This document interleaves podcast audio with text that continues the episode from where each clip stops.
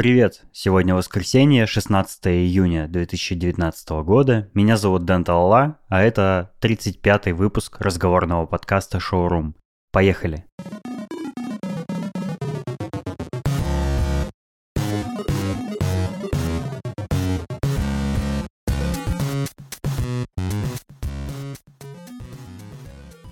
Да, выпуск сегодня классический, сольный. Я сегодня в студии один. Валера не смог присоединиться. Хочу поговорить о нескольких технологических темах, которые у меня накопились. И это как бы не обзор новостей, потому что, собственно, и новостей-то интересных нет в технологическом мире, а просто штуки, которыми мне захотелось поделиться.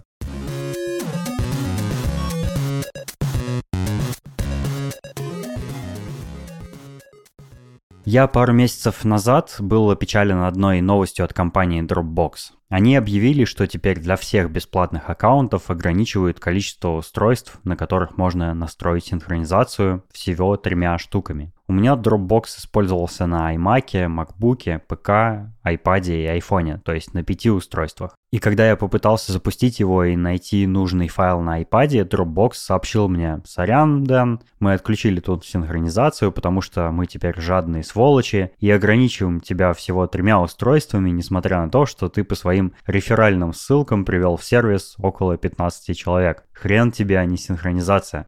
Мне всегда было плевать, что они там придумали со своей программой, потому что я никогда ее не открываю. Dropbox всегда прозрачно работал в интерфейсе операционной системы, я его не замечал. Просто файлы синхронизировал, и это было прекрасно.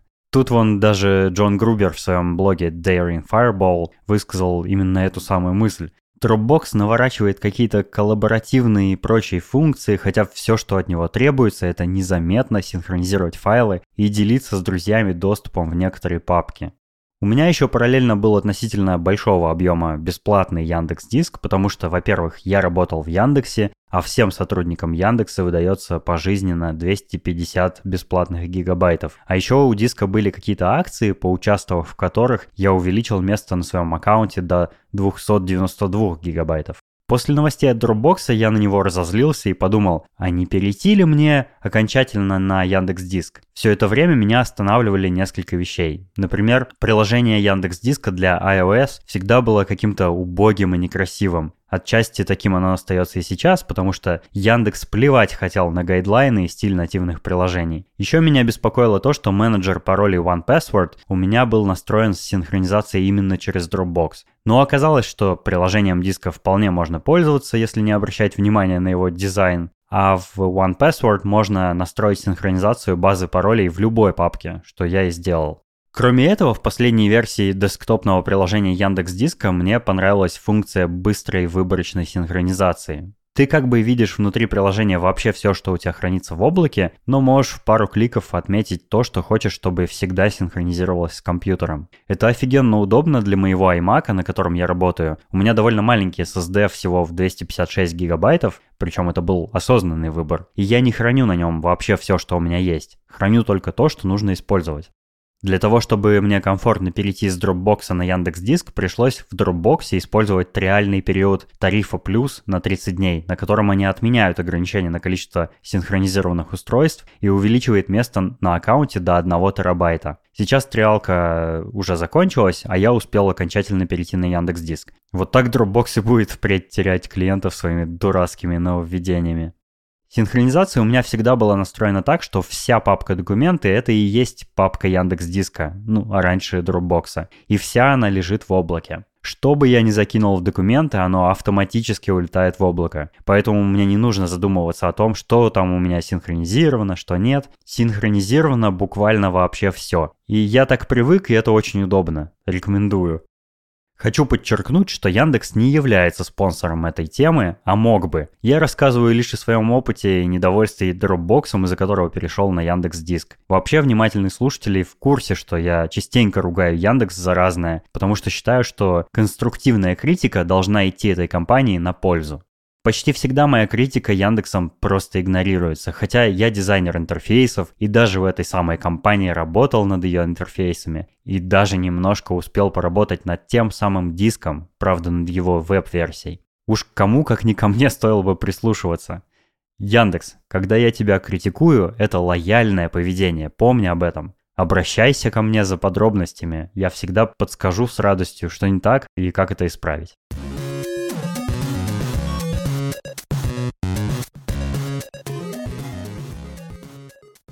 Кроме того, что я успел попробовать триалку премиального тарифа Dropbox, я попробовал кое-какую еще премиум триалку. YouTube давно подсовывал мне сообщение, мол, пс, чувак, попробуй YouTube премиум. Я настойчиво игнорировал эти сообщения сколько мог, но месяц назад решил, а почему бы не попробовать? Если не понравится, отменю подписку до того, как спишется первая сумма после окончания испытательного периода. Забегая вперед, я так и сделал. Хотел бы поделиться своими ощущениями от YouTube Premium. Вообще я противник любых подписных моделей чего-либо где-либо. Особенно это касается компьютерных и уж тем более мобильных программ, которые представляют себя не сервис с каким-то обновляющимся контентом, а просто программы. Например, дизайнерский редактор Figma. Мало того, что эти ребята предлагают мне делать дизайн, пользуясь сайтом вместо нативного приложения, что само по себе высший идиотизм, они еще и требуют платить им постоянно, а не единоразово, потому что, видите ли, это не программа, а сервис у них. Таких я сразу шлю нафиг. Еще это была одна из причин, почему я отказался вообще от всех продуктов компании Adobe и заменил их классными инди-аналогами. Например, Photoshop заменил крутейшим пиксельматором, который покупается один раз навсегда, и вообще это нативное приложение с поддержкой самых последних технологий macOS, и оно очень качественно сделано. Вместо Adobe Audition я пользуюсь нативным Apple Logic Pro 10, который при необходимости тоже покупается один раз и остается у вас навсегда с бесплатными апдейтами. Когда тема с подписками на софт набрала обороты и распространилась повсюду, когда разработчики практически помешались на этой модели монетизации, я решил, что принципиально откажусь от всех подписок, так сказать, проголосую рублем против. Я заменил весь софт на еще даже более классный, а заодно решил отказаться и от нескольких подписок на сервисы, которых тоже расплодилась мама не горюй. Я не плачу за Apple Music, Spotify или Яндекс Музыку, но как и раньше не отказываю себе в прослушивании какой угодно музыки, как я это делал с момента появления у меня компьютера. У меня не было и нет подписок на онлайн-кинотеатры, по причинам, которые я уже описывал в десятом выпуске. Если вам интересно, как я смотрю кино и сериалы, послушайте десятый шоурум. Я решил попробовать YouTube премиум исключительно потому, что YouTube предложил мне такую возможность. И честно скажу, мне понравилось. Я ответственно подошел к делу и в последнее время очень много смотрел роликов, практически не смотрел сериалы и кино, а все заменил YouTube. Хорошо, что в ролики перестают вставляться рекламы, которых иногда бывает, ну, прям чересчур много. Их релевантность для меня всегда была совершенно никакая. Вообще, абсолютно любая реклама в интернете для меня совершенно нерелевантна и не актуальна. Я никогда на нее не велся и не поведусь. То есть меня нельзя заинтересовать теми предложениями мониторов, которые рекламируются в объявлениях, вместо тех, которые я конкретно ищу с необходимыми мне характеристиками, размерами и возможностями. До сих пор для меня остается загадкой, как реклама в интернете работает. Неужели люди и правда покупают то, что им предлагают, вместо того, чтобы покупать то, что они хотят сами? Нонсенс какой-то. Поэтому я пользуюсь и всем рекомендую пользоваться блокировщиками рекламы. Я, например, люблю платный, но очень хороший OneBlocker, который есть как для Mac, так и для iOS. Он блокирует рекламу, социальные виджеты, всякие отслеживающие ваше поведение скрипты и при желании даже системы комментариев и порно-сайт. YouTube Premium, разумеется, не способен отключить ту рекламу в роликах, которую создатели роликов сами вставляют в свои видео. Всякую нативку, джинсу или, как это модно называть, интеграции. Поэтому полностью от рекламы не спасает даже YouTube Premium. Другими фишками платной подписки на YouTube я практически не пользовался. Например, музыку через YouTube я не слушаю, свернув приложение в фоне. И не понимаю, как можно это делать. То есть, получается, людям, которые через YouTube слушают музыку, совсем плевать, что они слушают. Ведь он как-то там сам что-то следующее включает, сам как-то рекомендации подбирает. Просто жуть. Я слушаю конкретно то, что хочу. Хочу один конкретный альбом, хочу всю дискографию исполнителя, хочу плейлист, который я сам составил. Но я не хочу слушать то, что мне собрали какие-то там алгоритмы, которые нифига вообще не знают о моих музыкальных вкусах. Триал YouTube Premium у меня уже закончился. И, как я говорил в начале, я не стал его продлевать, даже несмотря на то, что он стоит каких-то копеек. Я всю жизнь пользовался YouTube бесплатно и привык к этому. А премиум, который отключает лишь небольшую часть рекламы, но не всю, мне не кажется таким уж прям преимуществом. Но если вас реклама на YouTube уже в конец достала, вы можете немножко уменьшить ее количество, подписавшись на премиум. Я советую включить пробный период и лично оценить, насколько подписка вам полезна. В любой момент перед окончанием испытательного периода вы можете ее отменить, только не забудьте заранее сделать напоминание.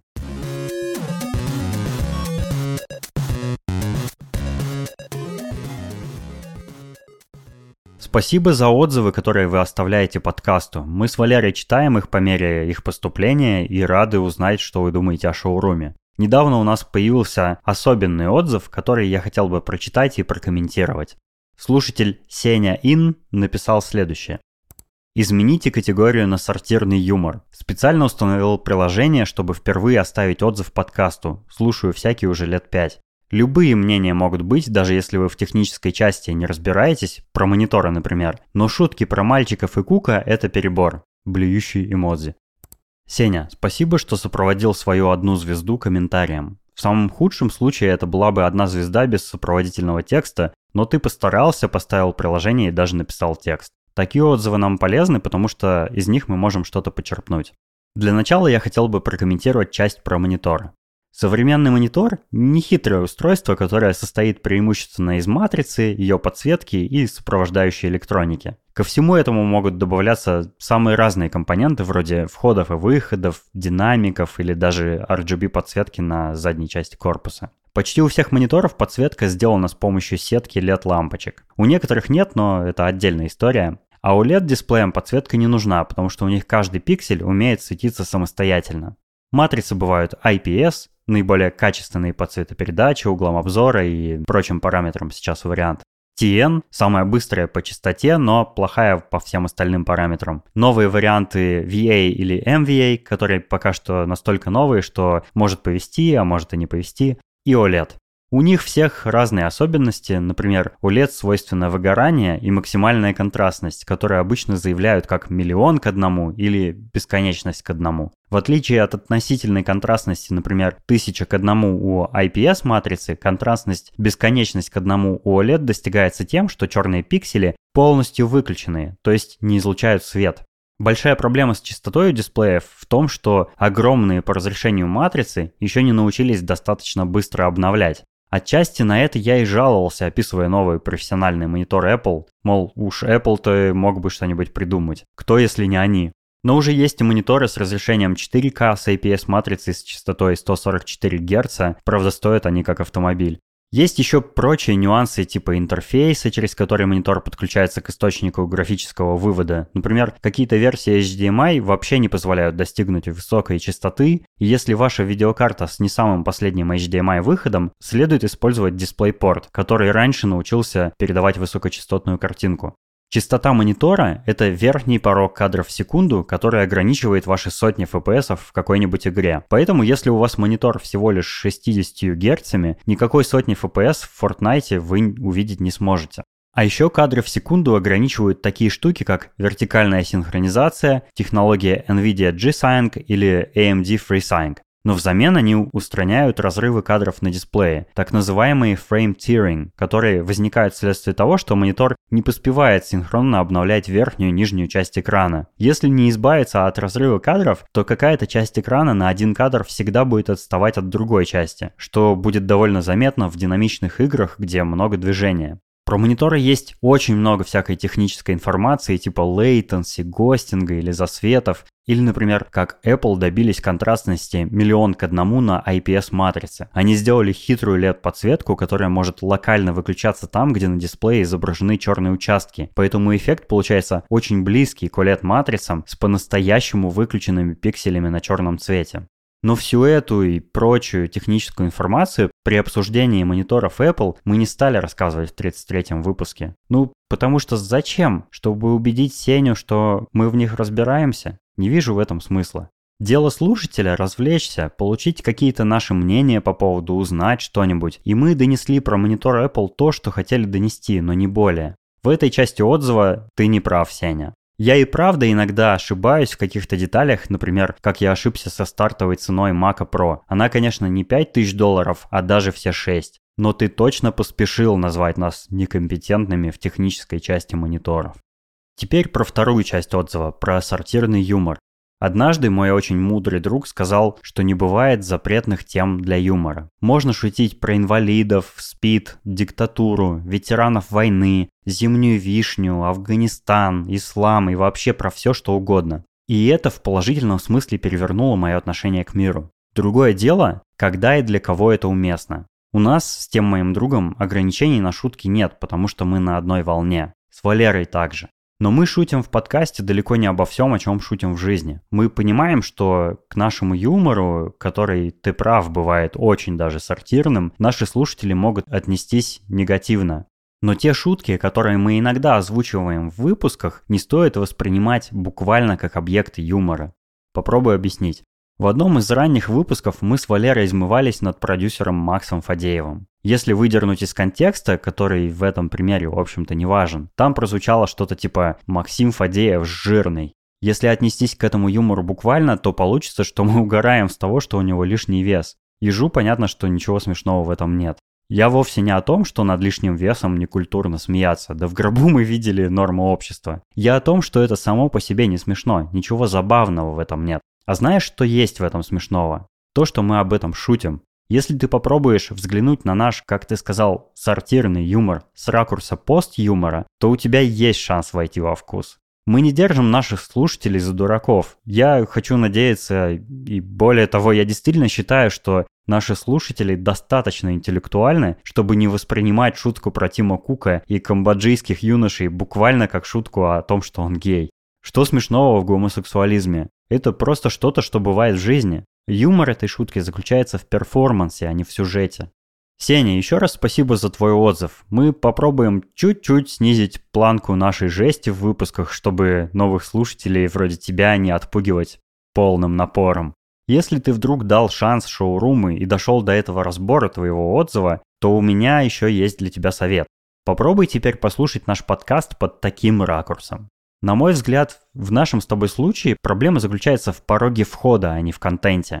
Ты довольно рационально и взвешенно отреагировал, будучи неподготовленным к такому, и изложил свое впечатление правильным образом. Не стал ругаться, например, ну и в принципе пояснил свою оценку в одну звезду. Это прикольно. Надеюсь, прокомментировав твой отзыв, я дал тебе понять, что мы тут не дурачки собрались. И честно тебе скажу, я был бы очень рад, если бы ты продолжил слушать подкаст. Я считаю, что от нашей своеобразной манеры ведения шоу ты будешь в выигрыше, потому что обогатишь разнообразие в подаче информации вокруг себя. Ну и, может быть, даже в итоге изменишь свое отношение к этому подкасту. Если у вас, как и у Сени, есть что сказать, пожалуйста, делайте это. Напишите, если вас что-то беспокоит, или наоборот, если все в порядке и вам нравится шоурум. Самые примечательные ваши мысли мы будем зачитывать и комментировать. Вы можете написать нам отзыв в iTunes или просто прислать комментарий или вопрос на почту densobakatalala.ru или в Twitter Showroom Podcast одним словом.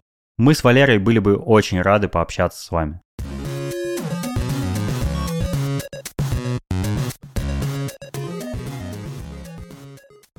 Вчера посмотрел один старый фильм, и он мне так понравился, что было бы преступлением не поделиться с вами находкой. Называется The Silent Partner – молчаливый партнер. Вышел в 1978 году. Я не знаю ни режиссера Дэрила Дьюка, ни актеров в главных ролях Элиота Голда и Кристофера Пламера, но похоже, что это весьма талантливые люди. История в фильме рассказывает о кассире в банке, где произошло ограбление. В момент ограбления кассир не растерялся и воспользовался ситуацией в свою пользу. И поэтому у него началась череда связанных с этим приключений. Больше всего мне в этом фильме понравилось наблюдать за главным героем. Потому что вначале зрителю показывают его как скромного, застенчивого коллекционера рыбок, но по ходу сюжета он преображается и показывает нам, на что способен. Это тот самый случай, когда в кино хорошо раскрывается персонаж, за что всякие там кинокритики любят фильмы. Понятия не имею, как этот фильм был воспринят критиками и какие у него там оценки в киносервисах, но я определенно оценил его максимально положительно. посмотрите The Silent Partner. Этот фильм не только развлечет вас на вечер, но и будет служить хорошим примером, с которым можно будет сравнивать современные фильмы, то есть пойдет на пользу вашей киноэрудиции.